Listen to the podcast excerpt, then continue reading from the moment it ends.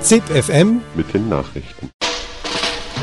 Und nun ohne Umschweife zur Ich Sache. sage Ihnen, Aufschwung, Aufschwung, das wäre es jetzt. Der Aufschwung ist da. Sie helfen den Armen, wenn sie die Reichen ausmerken. Maria, grazie ZIP FM Ein Projekt der Freien Radios.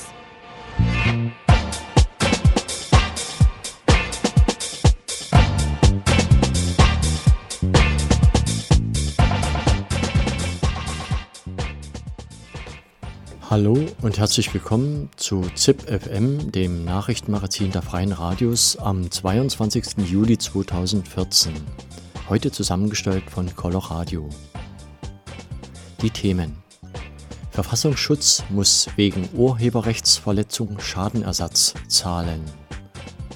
Vernehmung des Neonazis und Ex-Fahrmanns Tino Brandt im NSU-Prozess. Krieg als Arbeit. Die Bundeswehr neu erzählen. Vorschlag für EU-Lobbyregister verbesserungsbedürftig.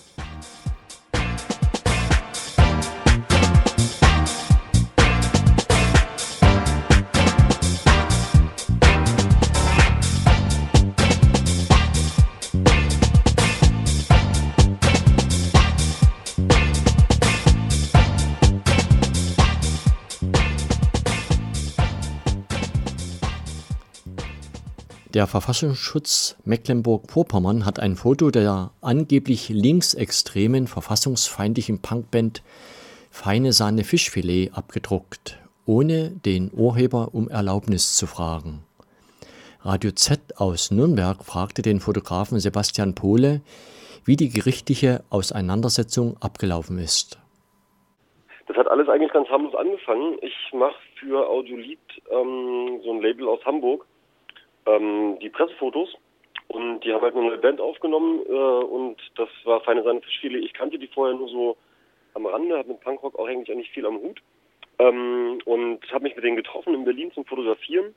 Und dann haben die, äh, keine Ahnung, zwei, drei, vier Wochen später haben die im About Blank gespielt, wo ich auch war. Und dann kam einer an und meinte, ey Jungs, herzlichen Glückwunsch, ihr steht im Verfassungsschutzbericht und das war halt das erste Mal, das war der Bericht von 2011, da sind sie halt erwähnt worden in dem Bericht. Und dagegen wurde dann auch geklagt von denen, dass sie da drin stehen, auch von anderen, äh, anderen Einrichtungen aus MacPom, die auch erwähnt wurden. Und in 2012 waren sie wieder erwähnt, also ein Jahr später, und diesmal mit einem Foto von mir.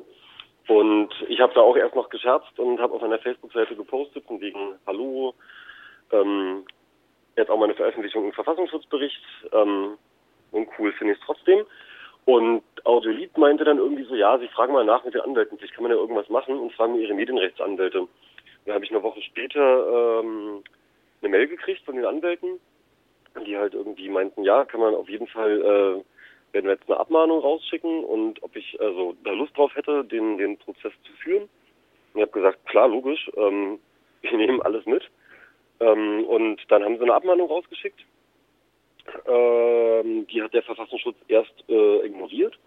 Und dann haben sie ähm, einen Brief geschickt vom Justiziar, vom Verfassungsschutz direkt mit POM und haben gesagt, sie dürfen das Bild benutzen, ähm, haben Paragraph 48, äh, 45 angewendet des Urheberrechts, der besagt, dass Gerichte und Behörden Bildmaterial benutzen dürfen, ähm, wenn es der Aufrechterhaltung der öffentlichen Sicherheit und Ordnung dient. Und haben das quasi pauschal einfach gesagt, so, das Bild dient, weil wir dienen der öffentlichen Sicherheit und Ordnung, deswegen dürfen wir das Bild benutzen. Also dieser Paragraph, ähm, um, um den Background mal zu erkennen von den Paragraphen, der ist eingeführt worden, das war glaube ich 74. Da wird das betraf ähm, Hausdurchsuchungen in der RAF, in der RAF-Zeit im deutschen Herbst. Und wenn die Hausdurchsuchungen gemacht haben, wollten sie halt für Fahndungsplakate ähm, Bildmaterial benutzen, was sie beschlagnahmt haben. Und mit dieser Schrankenregel, die dann eingeführt wurde, durften sie das dann. Vorher war das auch nicht möglich. Und die wird einfach komplett pauschal, ohne irgendwie eng ausgelegt zu werden, komplett angewendet. Seit 74. Und wir haben Widerspruch eingelegt dagegen, haben gesagt, ähm, passt auf, ähm, per Definition informiert ihr nur, ihr habt gar keine, gar keine Exekutivgewalt. Dieser Paragraph kann von euch nicht angewendet werden. Und dann haben sie wieder Widerspruch eingelegt, dann haben wir geklagt. Erst vom Kammergericht Berlin, die haben die Klage weitergeleitet ans Amtsgericht. Und dann haben wir auch tatsächlich einen Prozess geführt. Wir haben vom Verfassungsschutz ungefähr einmal was gehört bis zu dem Zeitpunkt. Und dann einen Tag bevor die, bevor der Prozess war, ähm, haben wir dann irgendwie auch nochmal ein Schreiben von denen gekriegt. Also sie haben sich die ganze Zeit überhaupt nicht mit dem Thema beschäftigt weiter. Und dann gab es den Gerichtsprozess, ähm, der die ganze Zeit äh, war ein bisschen eine Farce, es war sehr amüsant. Ähm, es gab ein, eine Aussage von dem Justiziar vom Verfassungsschutz, der sagte, man müsse sich vorstellen, der Verfassungsschutz beobachtet ja nicht nur Linksextreme, sondern auch Rechtsextreme. Und man könnte jetzt nicht verlangen, dass sie vorab ähm, Rechtsextreme darüber informieren, dass sie beobachtet werden und mit ihnen zusammen, also wortwörtlich hat er gesagt, er könnte ja nicht mit Rechtsextremen zusammenarbeiten, der Verfassungsschutz. Sie könnten sich vorab Recht, ja, Rechtsextreme informieren darüber, dass sie beobachtet werden. Leichtes Gekicher im Saal. Äh, also, mh, keine Ahnung, ob er das ernst meint oder wie ernst er das, also vermutlich meinte er das ernst. Wir haben keinen politischen Prozess geführt. Ähm, das ging überhaupt gar nicht um Politik oder irgendwas. Es war ein reiner Urheberrechtsprozess und ähm, der Verfassungsschutz hat die ganze Zeit versucht zu begründen, die Band ist ja Verfassungs, ähm, äh, sind ja Verfassungsfeinde und wir müssen die beobachten. Und die Richterin hat die ganze Zeit immer unterbrochen und meinte, ähm, darum geht's hier nicht. Es geht hier einzig und allein um die Urheberrechtsverletzung. Da kann ein Apfel drauf sein auf dem Bild, das spielt keine Rolle, es geht um die Urheberrechtsverletzung. Und die ganze Zeit im Prozess sah es eigentlich so aus, ähm, als würde sich für uns entscheiden. Es gab noch eine lustige Aussage dass sie meinten, sie hätten nicht die Ressourcen, um Ursache von Bildmaterial rauszufinden.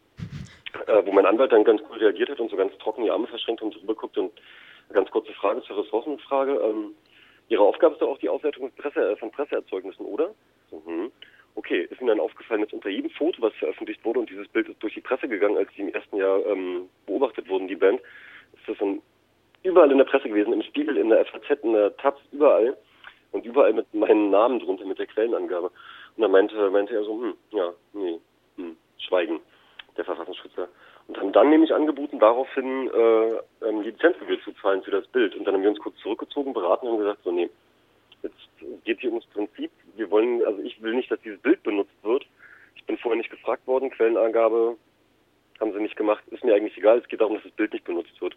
Und dann haben wir das abgelehnt und haben es äh, auf eine Entscheidung ankommen lassen. Und dann wurde komischerweise dann gegen uns entschieden. Und äh, die Argumentation gab es eigentlich nicht. Die Richterin hat dann auch gesagt, Paragraph 45 wird angewendet, Punkt. Dagegen haben wir dann ähm, Berufung eingelegt. Und also beim zweiten Prozess, das war dann vor dem Landgericht Berlin, waren dann drei Richter. Das war auch wirklich ein ganz kurzer Prozess. Der Anwalt hat vorher mit mir gesprochen, meinte, pass auf, das läuft so ab, die beraten sich vor, die Richter haben im Prinzip schon eine, eine Entscheidung gefällt.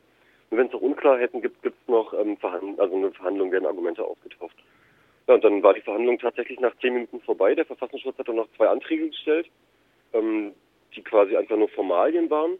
Sie wollten halt den Prozess für ungültig erklären, weil sie gesagt haben, ich hätte mein Urheberrecht abgetreten an Audiolied, mit, dadurch, dass ich die Bilder halt an die verkauft habe, das eine Auftragsarbeit war. Und wir hätten zu spät geklagt. Und die beiden Punkte wurden halt sofort abgewartet von dem Richter. Nach zwei Minuten meinte er so, also Fristmäßigkeit der Klage ist gegeben, sechs Wochen, in Berlin gelten acht Wochen, alles richtig und Urheberrecht und guckt jetzt rüber zu den, zu den Klägern und meint so, ja, müssen wir nicht drüber reden, Urheberrecht kann man nicht veräußern, nur das Urheber ist der Fotograf.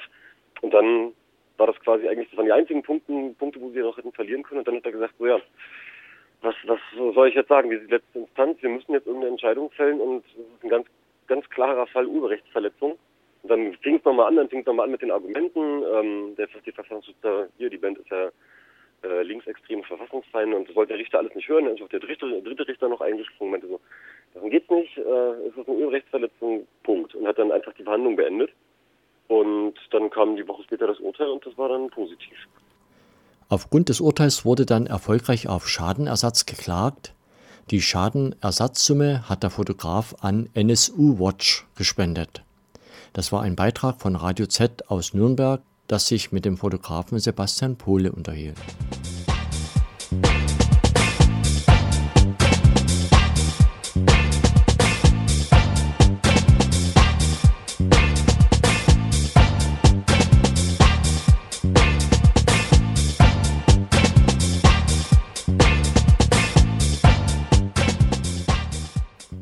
Seit dem 6. Mai 2013, also nunmehr über einem Jahr, findet in München das Gerichtsverfahren gegen Beate Zschäpe und andere Personen statt, die in Verbindung mit dem nationalsozialistischen Untergrund stehen.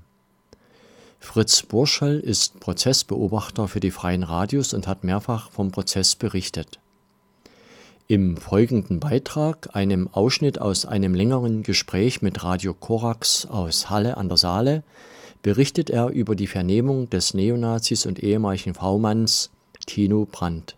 Also Tino Brandt ist eine zentrale Figur bei der Frage, wie ist der NSU entstanden, wie konnte es zu diesen äh, beispiellosen Verbrechen kommen.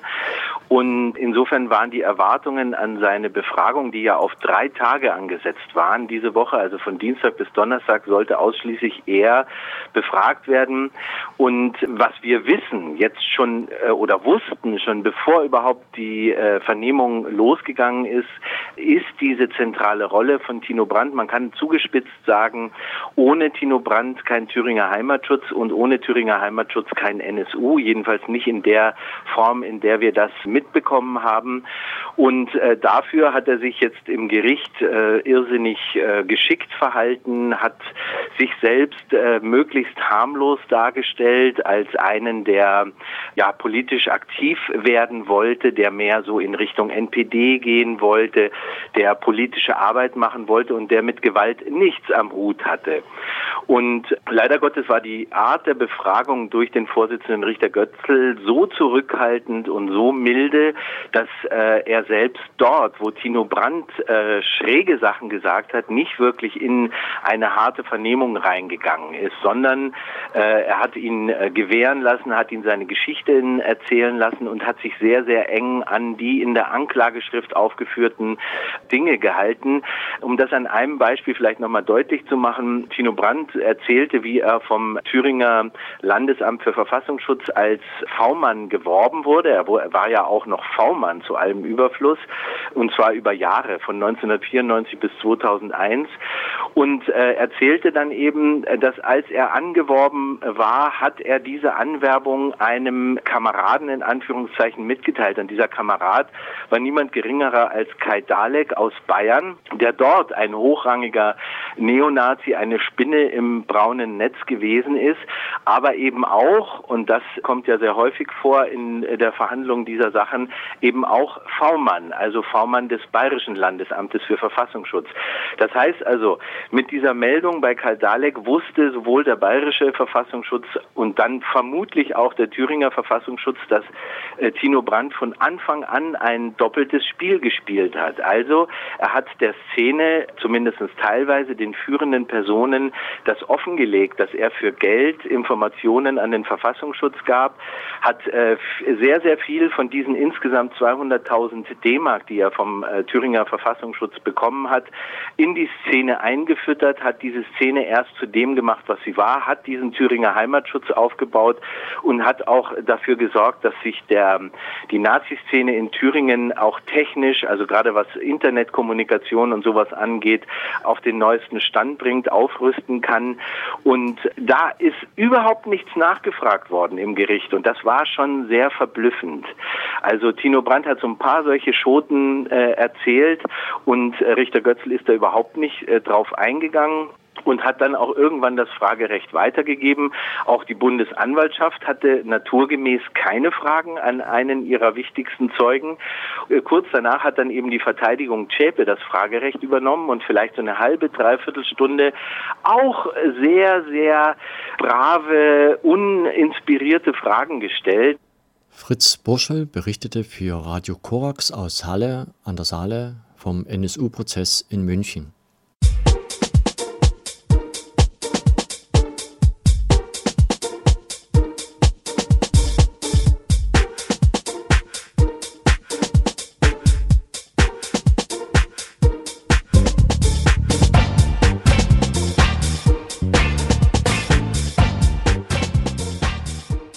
100 Jahre nach dem Beginn des Ersten Weltkriegs gibt es unzählige Veröffentlichungen, die sich auf unterschiedlichste Art und Weise dem Thema widmen. In der aktuellen Ausgabe der Zeitschrift Lunar Park 21 zeigt Dr. Winfried Wolf in einem Artikel mit dem Titel Die Bundeswehr neu erzählen, wie heute versucht wird, den Krieg als normale Arbeit darzustellen. Radio Querfunk aus Karlsruhe hat ihn zuerst gefragt, warum er sich für dieses Thema interessiert. Zunächst muss ich sagen, dass ich äh, begeisterter Leser von Karl Marx Pariser Manuskripte bin oder war. In diesem äh, Text äh, stellt Marx dar, dass eigentlich der Mensch sich vom Tier dadurch unterscheidet, dass er arbeitet und dass Arbeit etwas ist, wo der Mensch sich außer sich vergegenständlicht. Und er sagt dann, dass ähm, die Biene und die Ameise zwar wunderbare Gebäude und äh, wunderbare Waben und äh, Ameisenburgen bauen, aber sie eben das nicht vorher im Kopf ausgedacht haben. Der Mensch macht es aber und er vergegenständlicht sich selber dabei und das ist ein Teil der Menschwerdung des Gattungswesen Mensch. Und dann argumentiert Marx weiter und sagt, je mehr aber der Mensch etwas baut, was er verachtet oder was äh, unmenschlich ist, also je mehr er auch entfremdet ist, äh, das heißt für andere arbeitet oder gar Rüstungsgüter äh, fertigen muss, desto mehr ist im Grunde das, was der Mensch zum Menschen macht, äh, gleichzeitig das Unmenschliche und das Zerstörerische. So, und jetzt kam ich drauf, dass äh, Jünger ein Buch geschrieben hat, das heißt Der Arbeiter. Also nicht äh, das Buch über Stahlgewitter zum Ersten Weltkrieg, da ist auch Ähnliches drin, sondern der Arbeiter, indem er im Grunde den Gedanken aufgreift und sagt, ähm, der, die vollkommenste Form des Menschen und des Arbeiters ist, wenn er Soldat ist. Das heißt, der Mann und der Mensch wird dann erst richtig zum Menschen, wenn er tötet, wenn er vernichtet, wenn er kaputt macht, wenn er zerstört. Und er sagte, das ist eben der, die Berufung und der richtige Beruf eines äh, Menschen, eines Mannes vor allem natürlich. So, und jetzt war ich verblüfft, als äh, von der Leyen angetreten ist als neue Verteidigungsministerin und sie plötzlich argumentierte, naja, die Bundeswehr ist ein ganz normaler Job, ist ein Konzern, sie möchte den Konzern familienfreundlich machen, sie möchte erreichen, dass eben da Flachbildschirme gibt, genügend Steckdosen für WLAN und so weiter dass auch Kinderfreundlichkeit existiert, dass man auch Kitas hat bei der Bundeswehr. Und das ist ein ganz normaler Beruf. Mhm. Und das fand ich eine totale Parallele zu Jünger. Das eine ist der Marx, der sagt, der Mensch fährt auf Arbeit ab und es unterscheidet ihn vom Tier. Das nächste ist der, der Jünger, der sagt, ja, der Mensch arbeitet, aber die perfekte Arbeit ist die Vernichtung von anderen Menschen. Und dann kommt das Geschehen in der Bundeswehr heute, sagt, naja, ähm, eigentlich wollen wir genau das erreichen, nur soll es dann der Arbeiter so haben wie in einem normalen Arbeitsbetrieb. Und da sagen sie, da steht die Welt auf dem Kopf. Ja, ja. Das heißt, äh, im Grunde wird die Arbeit des Soldaten, das Zerstören, das Unmenschliche, auf eine Ebene gehoben des Neutrums, der Neutralität. Es wird so gesagt, es ist gar nicht zerstören, das kriegt er gar nicht mit. Und es wird natürlich auch durch die moderne Technik bedient, sondern es ist halt ein Job. Das ist ein Job und der macht seinen Job gut, so wie ein anderer Handwerker vielleicht gute Schuhe macht oder der dritte eine gute Dienstleistung bei der Deutschen Bahn AG vollbringt. So macht er halt seinen Job und der tötet halt in Afghanistan, aber das macht er irgendwo in gesicherten Verhältnissen, familienfreundlich, am Flachbildschirm und so weiter. Die Technik suggeriert, du tötest gar nicht mehr, du bedienst die Technik perfekt und das ist einfach dann die normale Menschsein. Und das ist die schreckliche Parallelität zu von der Leyen, dass wir Menschen da nicht mehr mitkriegen sollen, was, was für eine zerstörerische Form von ja, sich außer sich setzen, diese Soldaten bei der Bundeswehr oder bei der US-Armee oder bei der russischen Armee, wie auch immer, äh, sich antun. Ich hoffe, es ist jetzt nicht allzu sehr vereinfachend, wenn ich versuche, das nochmal zusammenzubringen oder ein bisschen einfacher darzustellen, wenn ich sowas sage wie, wenn früher der Soldat in den Krieg gezogen ist, dann hat er Montur gehabt, dann, dann ist er für Jahre verschwunden und, und war in einem Giftgaskrieg und kam vielleicht über das Lazarett zurück. Wenn heute der Soldat in den Krieg zieht, dann kann der seine Kinder parallel in die Kita tun und es ist überhaupt nicht mehr ihm anzumerken, welche, welche katastrophalen Folgen sein Arbeitsplatz hat. Ja, es ist ihm nicht anzumerken und der merkt es vielleicht selber auch nicht.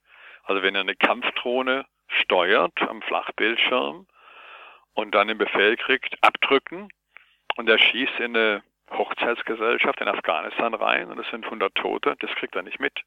Das sieht er vielleicht gar nicht. Und wenn, dann kann er es ausblenden und den Computer abschalten. Die Arbeit ist getan. Und das ist die moderne Form des Krieges, die eben aber nicht kein Elend anrichtet, sondern die das Elend unsichtbar macht. Das heißt, äh, dass er mit der modernen Apparatur und mit den modernen Techniken was ja schon bei Bomberpiloten zum Teil der Fall war. Du fliegst über Dresden oder du fliegst über Coventry und London und du machst Klick und lässt die Bomben raus und du siehst nicht mehr genau, was passiert. Das ist noch schlimmer, Nagasaki und Hiroshima. Aber jetzt noch viel, viel mehr mit der modernen äh, Technik von äh, Drohnen und von computergesteuerten Kriegen. Ähm, dieses Elend, was aber Elend bleibt, was Hunderttausende, Millionen verkrüppelte äh, Menschen hinterlässt oder auch spätere Geburten wie durch Ancient Orange in äh, Vietnam äh, produziert. Aber der Mensch selber, der tötet, der Soldat, der die Apparatur bewegt, der sieht es vielleicht nicht und kann deswegen viel brutaler handeln. Radio Querfunk aus Karlsruhe hat sich mit Dr. Winfried Wolf, Herausgeber und Chefredakteur der Luna Park 21, über die neue Rolle der Bundeswehr unterhalten.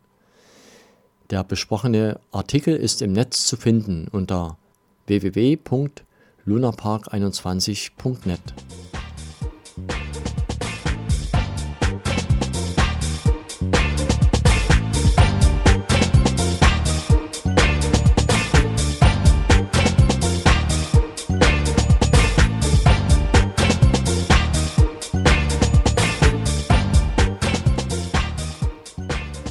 Mit einer Reform des EU-Lobbyregisters sollte mehr Licht in den Lobbydschungel gebracht werden.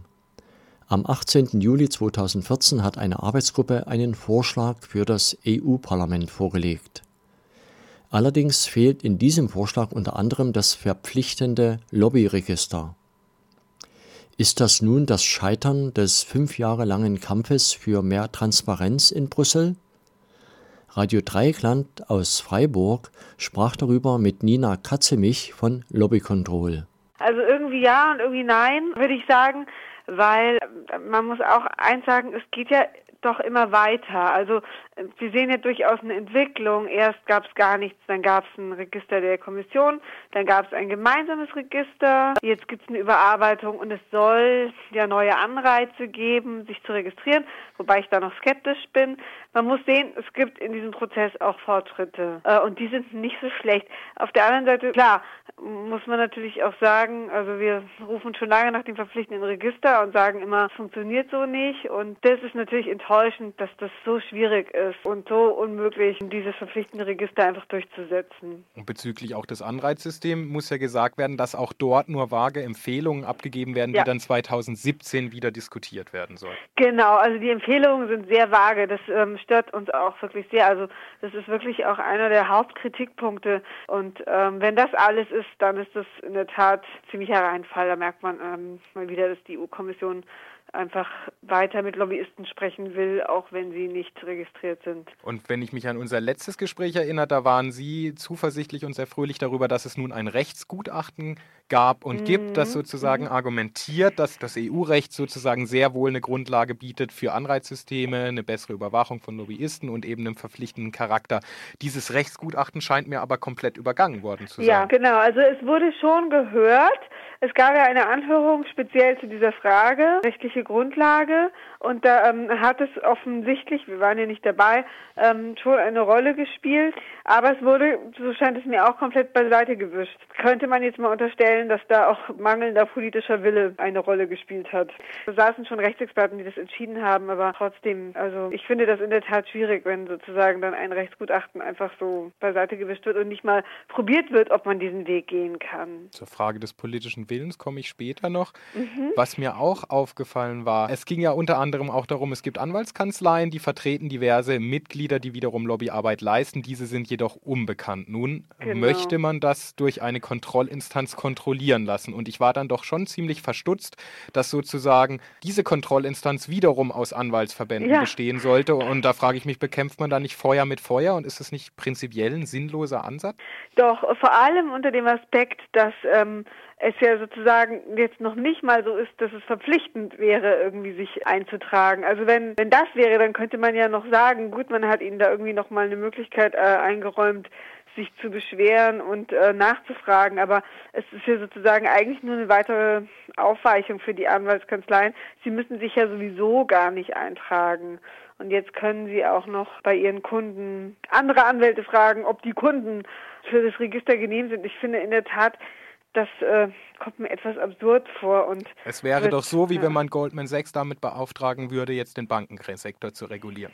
Ja, es ist richtig. Genau, also es ist, es ist ziemlich sinnlos und ähm, es wird meines Erachtens auch nicht zu einer besseren Registrierungskultur der Anwaltskanzleien führen. Denn die sind weiterhin froh und glücklich, dass sie sich nicht registrieren müssen und es gibt keinerlei Gründe für sie, das jetzt zu ändern. Was ich mhm. allerdings das Interessanteste finde, ist, dass dieses Lobbyregister derzeit für das EU-Parlament und die Kommission Gültigkeit beansprucht, nicht aber für andere, insbesondere eben nicht den Rat, also die mhm. Vertreter der einzelnen Nationalregierungen. Jetzt ist es nun aber so, dass in allen Politikfeldern dieser Rat eigentlich die Entscheidungsgewalt hat. Und da wäre doch zu fragen, wenn auf europäischer Ebene das Ganze für den Rat gar nicht gilt, dann ist doch dem Lobbyismus über dem nationalen Weg nach wie vor Tor und Tür geöffnet. Ähm, in der Tat, dass es auch sehr wichtig wäre, dass die Nationalstaaten nachziehen und ihre eigenen Lobbyregister ähm, aufbauen. Aber in der Tat haben wir gerade in letzter Zeit den Rat oft als die Instanz erlebt, die am Ende schon gefundene Kompromisse wieder ähm, völlig aufhebt. Das war jetzt bei der CO2-Richtlinie so mit Frau Merkel und bei der Datenschutzverordnung da hat Herr Cameron gesagt, wir verschieben das doch nochmal. Und ähm, in der Tat ist es natürlich ein Problem, ähm, dass wir da so gar keinen Einblick haben. Ähm, und ich bin, wir sind natürlich auch dafür, dass der Rat da reinkommt. Ich glaube aber gleichzeitig, dass man dem so richtig effektiv auch besser abhelfen würde, wenn es auch einfach auf nationaler Ebene ähm, gute verpflichtende Lobbyregister gäbe. Warum haben die nationalen Regierungen so wenig Interesse an Regelungen in diesem Bereich? Es war bis vor kurzem die schwarz-gelbe Bundesregierung. Jetzt schauen wir mal, wie es weitergeht. Die hat, glaube ich, einfach noch nicht kapiert, dass das für die Menschen ein Thema ist und dass die, äh, dass sie, dass sie wissen wollen, wie Gesetze entstehen und wer wirklich mitredet. Äh, also diesen, da, der hat sie einfach die Kurve noch nicht gekriegt. Aber Deshalb Sie haben doch erst vor kurzem ganz hm? viele mhm. Unterschriften überreicht. Eigentlich müsste es doch mal da angekommen sein darüber. Ja, ähm, ja, ja. Also genau, äh, Unterschriften überreichen ist auch wichtig, aber das macht es einfach nicht alleine. Ich glaube, ähm, ja, die haben da offenbar eine lange Leitung. ich glaube, es wird noch einige Skandale und einige äh, Zeit dauern. Die CDU begreift äh, und die FDP, aber die ist ja jetzt gerade nicht mehr da, dass mehr Transparenz über Lobbyeinflüsse der Bevölkerung ein Bedürfnis ist. Es wäre doch vielleicht auch schon mal ein Anfang, Parität zu verordnen, also dass sozusagen Machtungleichgewichte in der Einflussnahme ausgeschaltet werden, indem man vorschreibt, wer da äh, mit zu beraten hat. Hm. Also das ähm, ist ja ein zentrales Anliegen für uns. Ähm, dass es eben, dass eben alle Seiten gleichermaßen gehört werden. Und ich habe fast den Eindruck, das ist noch viel schwieriger herzustellen, weil äh, ja aus ganz verschiedenen Gründen schon alleine, weil das weil das Drohpotenzial von ähm, von Großunternehmen zum Beispiel einfach viel größer ist. Aber ja, also ich fände, ähm, wenn man das vorziehen würde und dafür sorgen, dass, ähm, oder sagen wir so, wenn man damit ähm, Erfolg haben würde, dafür zu sorgen, dass wirklich immer alle gleich gehört werden, dann wären wir einen Riesenschritt weiter.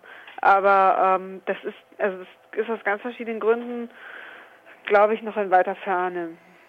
Also müssen wir abschließend zusammen konstatieren, dass der politische Wille auf europäischer Ebene eindeutig fehlt. Das war ein Gespräch von Radio Dreieckland mit Nina Katzemich von Lobby Control über das mangelnde Interesse der Politik, ein verpflichtendes Lobbyregister einzurichten.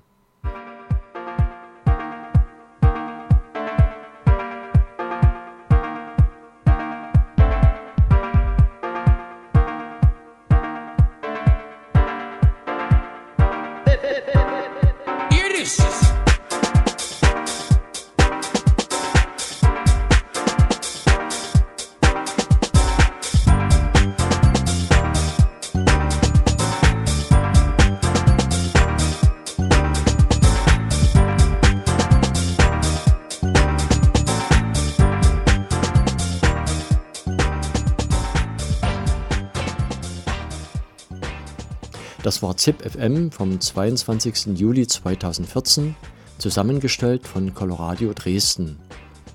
Die ausführlichen Beiträge und vieles mehr könnt ihr nachhören auf www.freie-radios.net.